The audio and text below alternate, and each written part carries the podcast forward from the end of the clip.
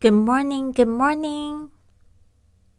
今天到了我们 seven seventeen point two shopping for cosmetics，准备好了吗？我们有十七个有关香水、保养品之类的重要单词。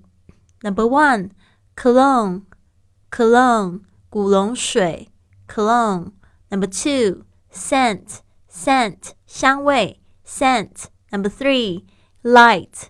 light 味道淡的 light。Number four strong strong 味道浓的 strong。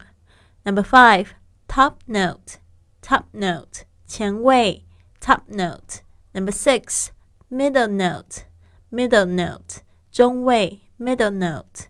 Number seven base note base note 后味 base note。Number eight floral scent floral scent 香花香味、花香调 scent, number nine woody scent woody scent 木质调 woody scent number ten citrus scent citrus scent 柑橘调 citrus scent number eleven moisturizer moisturizer 保湿用品 moisturizer number twelve essence essence 精华液 essence number thirteen oily skin oily skin 油性肌肤 oily skin number fourteen dry skin dry skin 干性肌肤 dry skin number fifteen sensitive skin sensitive skin